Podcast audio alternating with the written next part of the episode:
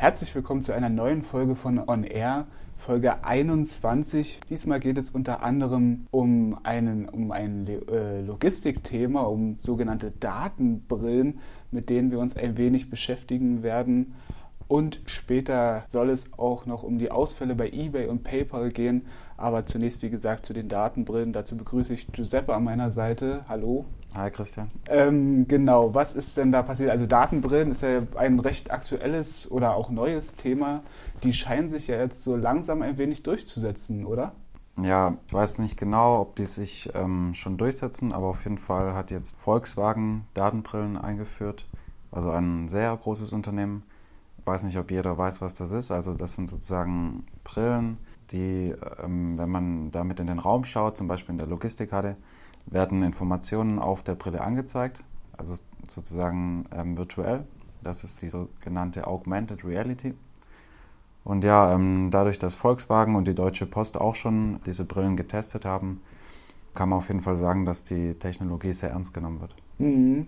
Genau, bei VW ist das jetzt relativ neu und die Mitarbeiter können sich freiwillig dafür entscheiden, ob sie die an oder verwenden möchten oder nicht. Ich glaube, irgendwie 30 Mitarbeiter haben sich mittlerweile dafür entschieden. Ja, welche Vorteile bieten diese Datenbrillen? Was meinst du?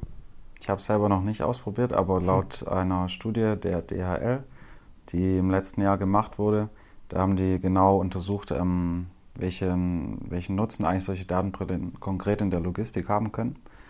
Und da haben sie eigentlich ähm, als Hauptaussage herausgefunden, dass es eine Effizienzsteigerung geben kann beim sogenannten Kommissionieren der Ware. Ähm, das mag daran liegen, dass die Mitarbeiter einfach die Hände frei haben, ähm, nicht mehr mit Zetteln durch die Halle laufen müssen, sondern direkt auf der Brille angezeigt bekommen, wo die Ware steht. Zum Beispiel im Fall von Volkswagen ist es so, wenn die ähm, Mitarbeiter die Ware irgendwo abstellen, dann wird tatsächlich auf der Brille grün angezeigt, ob das der richtige Ort ist. Wenn man das an den falschen Ort legt, wird das rot angezeigt. Also es ist scheinbar schon ein deutlicher Mehrwert. Also das ist so bis jetzt so der, der Hauptvorteil von diesen Brillen. Dadurch sinkt auch zum einen die Fehlerquote, habe ich gelesen, nahezu auf Null, hat die Studie ergeben. Aber vor allem eignen, eignen sich diese Datenbrillen dann auch dafür, in dem Fall, also wenn du diesen Vorteil herausstellst, für, für Saisonarbeiter, oder? Also Leute, die jetzt vielleicht nicht durchgängig in dem Betrieb arbeiten, die haben den Vorteil, also die muss man nicht irgendwie wochenlang erst einweisen, sondern äh, die sehen direkt, wo muss das hin, vielleicht auch in relativ Lager, größeren Lagern und so weiter. Gerade wenn man die weihnachtliche Zeit jetzt äh, in Betracht zieht, ist das vielleicht ein großer Vorteil. Das kann sein, aber man muss auch ähm, bedenken, dass diese Datenbrillen, die kosten um die 1000 Euro, also mhm. sind sehr teuer. Ähm, deswegen würde ich jetzt bezweifeln, dass zum Beispiel Amazon ähm, für seine Mitarbeiter in der Saisonzeit, wo sie sozusagen eh weniger Geld ausgeben, mhm. ähm, jetzt auch, also überhaupt solche Brillen, in, in, solche Brillen investieren würde. Vor allem, weil die Mitarbeiter ja dann nach einem Monat wieder mhm. gehen oder nach drei Monaten. Ja, man muss meiner Meinung nach beobachten, ob das äh, nur so eine Modeerscheinung ist oder ob das äh, langfristig in der Logistik Fuß fassen kann. Also es ist wie gesagt sehr teuer, aber es gibt inzwischen schon mehrere große Unternehmen und auch ein paar kleine Unternehmen, die halt diese Datenbrillen verwenden. Was ist deine persönliche Einstellung oder Meinung? Werden sich diese Datenbrillen durchsetzen oder meinst du, die Kosten sind einfach zu hoch, um dass da die Unternehmen wirklich drauf setzen werden? Also durchsetzen glaube ich nicht, aber dass man halt vereinzelt in bestimmten Bereichen und in bestimmten Unternehmen das einsetzt, ist, ist ja schon Tatsache. Also Volkswagen macht das jetzt dauerhaft in Wolfsburg ähm, mit den 30 Mitarbeitern. Genau, aber durchsetzen ist sowieso allgemein bei den Datenbrillen schon seit Jahren eine Diskussion. Also Google hat ja angefangen, solche Brillen ähm, zu produzieren und zu verkaufen. Und da gibt es halt ein Riesenproblem mit dem Datenschutz. Mhm.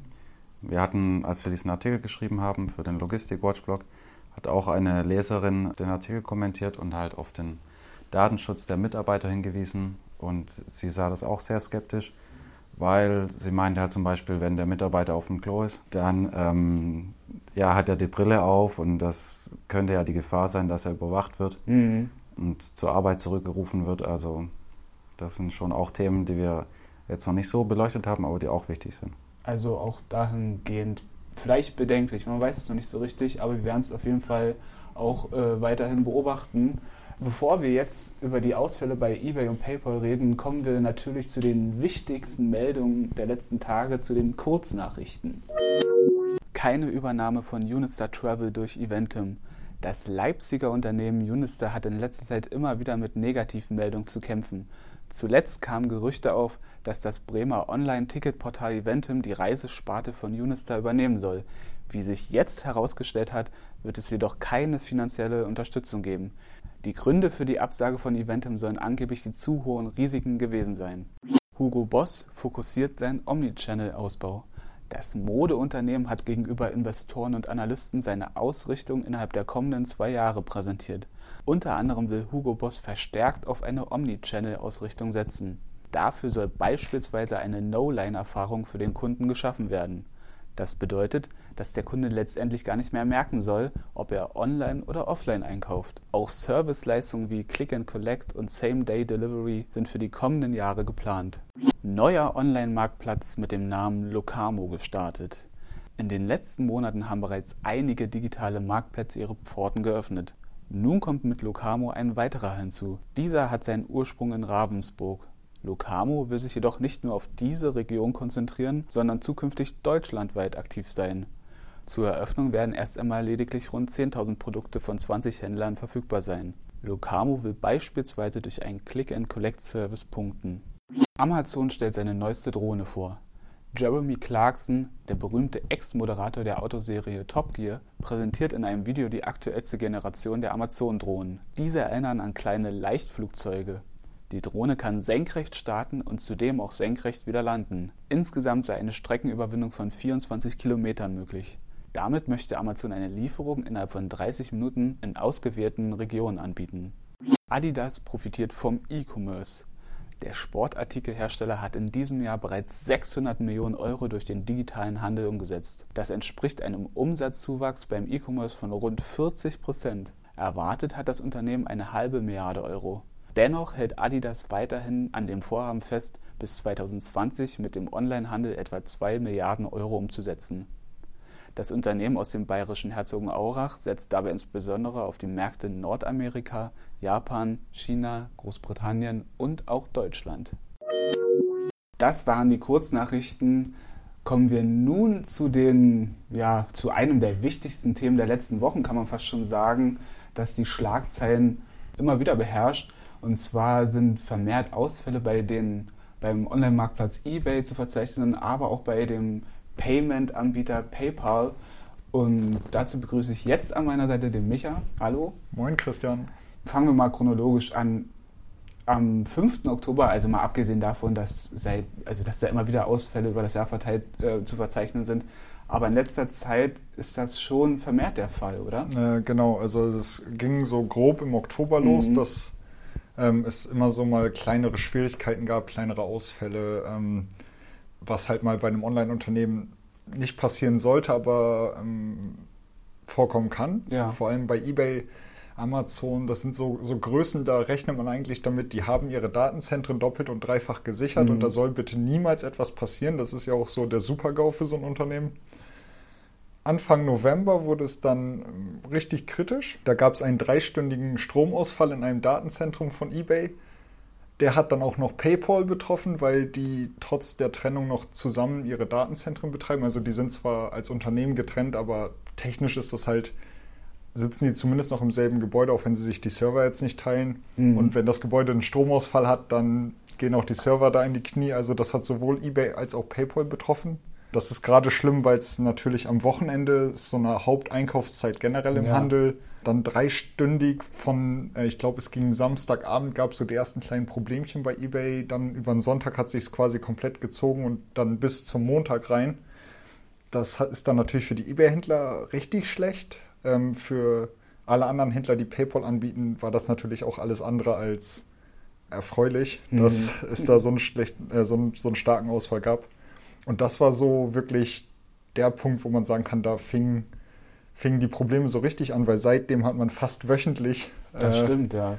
Fast wöchentlich da die Nachrichten, zwei Wochen später auch am Wochenende. Also ich glaube, eBay und PayPal, die sollten sich so ein bisschen vom Wochenende fernhalten. Ja, das war sogar weltweit der Fall und acht Stunden lang, wenn Genau. ich richtig informiert bin, gab es da Probleme. Das ist ja immens. Ja, genau. Acht Stunden gab es am, äh, am 16. November. Genau, an dem 16. November gab es äh, da die Probleme. Es fing an, dass es Probleme im Checkout gab und Ja. dann war der komplette Marktplatz ständig überlastet oder nicht aufrufbar. Und wenn der ganze Marktplatz nicht funktioniert, das ist halt, also das darf eigentlich gar nicht sein. Genau, dann war das ir- irgendwie drei Tage in Folge, aber der eigentliche Super-GO, wenn man es so formulieren will, so drastisch, der kam dann in der Woche danach. Genau, der kam äh, eine Woche später, da gab es Probleme beim Login und bei der Bezahlung auf eBay. Das ist halt direkt quasi am Anfang, dann zwei Wochen später, dann eine Woche später.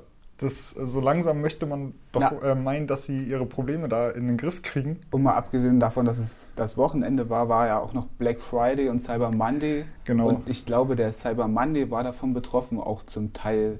Das war PayPal, die da am Mhm. ersten, äh, genau, PayPal, die Genau. hatten dann an dem Wochenende, Am also ersten Advent sozusagen. unter der Woche war es eBay, die da Mhm. betroffen waren und dann am Wochenende hat es dann PayPal erwischt. Oh ähm, am ersten Advent äh, gab es so eine kleine Störung, ähm, ich glaube auch ein paar Stunden, so eine Stunde vielleicht, Mhm. ähm, die ganz kuriose Auswirkungen hatte. Da wurde dann den Nutzern, nachdem das Problem scheinbar behoben wurde, eine ältere Version der Website angezeigt. Die haben ja ihre Website vor einigen Monaten grundüberarbeitet und wirklich schön gestaltet. Aber plötzlich war man wieder auf der alten Website und auch dieses stundenlange Problem, dass man mit PayPal nicht bezahlen konnte. Die Händler sind verunsichert, die Kunden sind verunsichert, weil teilweise haben sie halt versucht, mehrfach zu bezahlen und waren sich da nicht sicher, ob sie jetzt dreimal für ein Produkt bezahlt haben und ob ihr Geld weg ist. Und diese Probleme zogen sich dann auch in den Cyber Monday rein, genau. Da gab Cyber Monday, war frühmorgens immer noch Störungsalarm, also Und zwischendurch ähm, hieß es ja sogar schon oder kamen Gerüchte auf, dass das nicht mehr nur in Anführungsstrichen normale Ausfälle oder Störungen seien, sondern sogar Cyberattacken durchgeführt worden seien von irgendwelchen Gruppen. Aber ich glaube, das wurde relativ geklärt, dass das nicht der Fall ist. Ja, das ist, äh, es kommt immer so schnell dieser Verdacht auf, ja, das, das muss was Koordiniertes sein, weil, wie gesagt, es gilt ja der Grundsatz, solche Ausfälle, die sollten nicht passieren, die dürfen auch eigentlich nicht passieren, wenn sich das derart häuft. Ich meine, bei einem Stromausfall ist halt das Problem gegeben, auch da bin ich der Meinung, sollte man sein Datenzentrum schon irgendwie sichern über vielleicht einen eigenen Generator, dass man in dem Fall kurz Strom erzeugen könnte. Ich glaube wirklich nicht, dass es ähm, Cyberattacken waren. Hm. Aber es ist halt, ja, vor allem jetzt gerade zur Weihnachtszeit, ist es Mhm. schon. Vielleicht Wirklich sollten wir nochmal, also was bedeuten diese Ausfälle und Störungen überhaupt für die betreffenden Online-Händler? Die haben ja da mit massiven Problemen dann zu kämpfen und Konsequenzen. Genau, also natürlich ähm, für die Zeit, in der der Ausfall ist, da läuft das Geschäft halt einfach nicht. Die Ebay-Ausfälle, da sind die Ebay-Händler von betroffen. Nur, sag ich mal in Anführungsstrichen. Wenn ich da mal kurz einwerfen darf, da habe ich auch ein Beispiel aus dem Artikel herausgegriffen. Da hieß es, dass ein Händler besonders schwer betroffen war. Der hatte nämlich 100, also 100 seiner Aktionen, Auktionen, nicht Aktionen, waren während des Ausfalls bei einem Wert von je einem Cent von dem Ausfall betroffen und seiner Einschätzung nach bedeutet das ein Verlust von bis zu 2000 US-Dollar, Ja. also schon immens. Äh, genau. Ähm, eBay versucht dann natürlich in solchen Fällen, ähm, sagen sie auch immer, wir werden da Schritte ergreifen, dass es nicht so kommt. Also äh, da werden dann die Gebühren erlassen für diesen äh, Zeitraum. Oder man sagt, okay, das war nicht gültig, weil, weil halt die Seite nicht erreichbar war. Da können wir nicht sagen, 100 Auk Auktionen, die zu der Zeit liefen, das ist jetzt so gelaufen und der Erstbieter, der hat da das für einen Cent bekommen. Ähm, also da wird, wird immer wieder auch gesagt, ähm, ihr erhaltet die Gebühren erstattet und ähm, das wird auch durchgezogen. Es ist halt, also ich, wie gesagt, ich habe gesagt, nur eBay-Händler betroffen. Ähm, für mich ist persönlich dieser PayPal-Ausfall bedeutend gravierender, weil das betrifft zum einen die eBay-Händler, weil eBay auch PayPal als, immer noch als Hauptzahlungsmittel anbietet. Zum anderen halt jeden Händler, der PayPal anbietet. Und das sind halt eine Menge. Und dann ist halt der lange, längerfristige Effekt, der Kunde will mit PayPal bezahlen, das klappt nicht, die Zahlungen klappen nicht. Im schlimmsten Fall ist der Kunde halt weg. Also versucht es dreimal oder wenn überhaupt dreimal und wir wissen ja, wie ungeduldig Online-Kunden sein können und bricht den Kauf einfach ab und kommt im schlimmsten Fall auch nicht wieder, versucht es ein paar Stunden später nochmal. Oder im besten Fall nutzt er halt noch ein anderes Zahlungsmittel, wenn er sieht, okay, PayPal spinnt gerade, aber auf jeden Fall ist es halt, es sollte nicht passieren, dass da- Große Image-Schäden, die das mit Genau. sich ziehen kann, auf jeden Fall.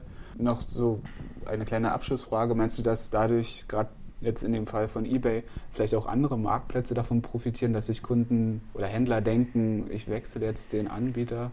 Ja, eBay muss sowieso dran arbeiten. Da herrscht so unter den Händlern, was wir immer wieder hören, nicht unbedingt die höchste Meinung. Da ist der Konkurrenzdruck schon sehr groß.